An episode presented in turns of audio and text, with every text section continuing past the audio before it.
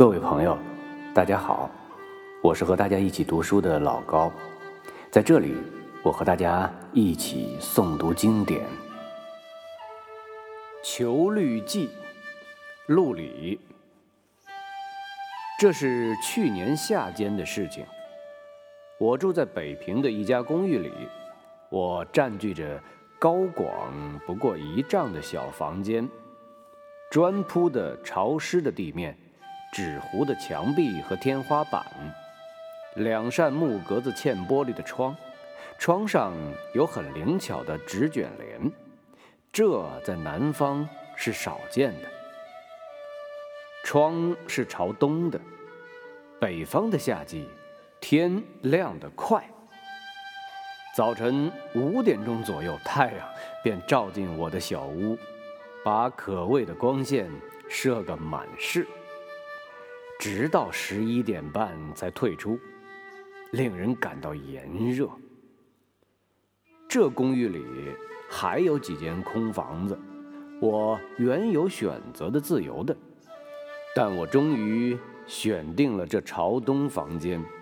我怀着喜悦而满足的心情占有它，那是有一个小小理由。这房间靠南的墙壁上。有一个小圆窗，直径一尺左右。窗是圆的，却嵌着一个六角形的玻璃，并且左下角是打碎了，留下一个大孔隙，手可以随意伸进伸出。圆窗外面长着常春藤，当太阳照过它繁密的枝叶。透到我房里来的时候，便有一片绿影。我便是欢喜这片绿影，才选定这房间的。当公寓里的伙计替我提了随身小提箱，领我到这房间来的时候，我瞥见这绿影，感觉到一种喜悦，便毫不犹豫地决定下来。这样了结爽直，使公寓里伙计都惊奇了。绿色是多宝贵的呀！它是生命，它是希望，它是慰安，它是快乐。我怀念着绿色，把我的心等焦了。我欢喜看水白，我欢喜看草绿。我疲累于灰暗的都市的天空和荒漠的平原，我怀念着绿色，如同涸辙的鱼盼等着雨水。我极不暇择的心情，即使一枝之绿，也视同至宝。当我在这小房中安顿下来，我移席小台子到圆窗下。让我面朝墙壁和小窗，门虽是常开着，可没人来打扰我，因为在这古城中，我是孤独而陌生的。但我并不感到孤独，我忘记了困倦的旅程和以往的许多不快的记忆。我望着这小圆洞，绿叶和我对语。我了解自然无声的语言，正如他了解我的语言一样。我快活地坐在我的窗前，度过了一个月、两个月。我留恋于这片绿色，我开始了解渡越沙漠者望见绿洲的欢喜。我开始了解航海的冒险家望见海面飘来花草的茎叶的欢喜。人是在自然中生长的，绿是自然的颜色。我天天望着窗口常春藤的生长，看它怎样伸开柔软的卷须，攀住一根援引它的绳索。或一茎枯枝，看它怎样舒开折叠着的嫩叶，渐渐变青，渐渐变老。我细细观赏它纤细的脉络、嫩芽，我以揠苗助长的心情，巴不得它长得快，长得茂绿。下雨的时候，我爱它淅沥的声音，婆娑的白舞。忽然，有一种自私的念头触动了我。我从破碎的窗口伸出手去，把两只浆液丰富的柔条牵进我的屋子里来，叫它伸长到我的书案上，让绿色和我更接近、更亲密。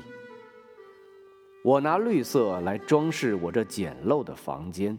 装饰我过于抑郁的心情，我要借绿色来比喻葱茏的爱和幸福，我要借绿色来比喻抑郁的年华。我求助这绿色，如同忧求一只小鸟，要它为我做无声的歌唱。绿的枝条悬垂在我的案前了。它依旧伸长，依旧攀援，依旧舒放，并且比在外边长得更快。我好像发现了一种生的欢喜，超过了任何种的喜悦。从前我有个时候住在乡间的一所草屋里，地面是新铺的泥土，未除净的草根在我的床下啄出嫩绿的芽苗。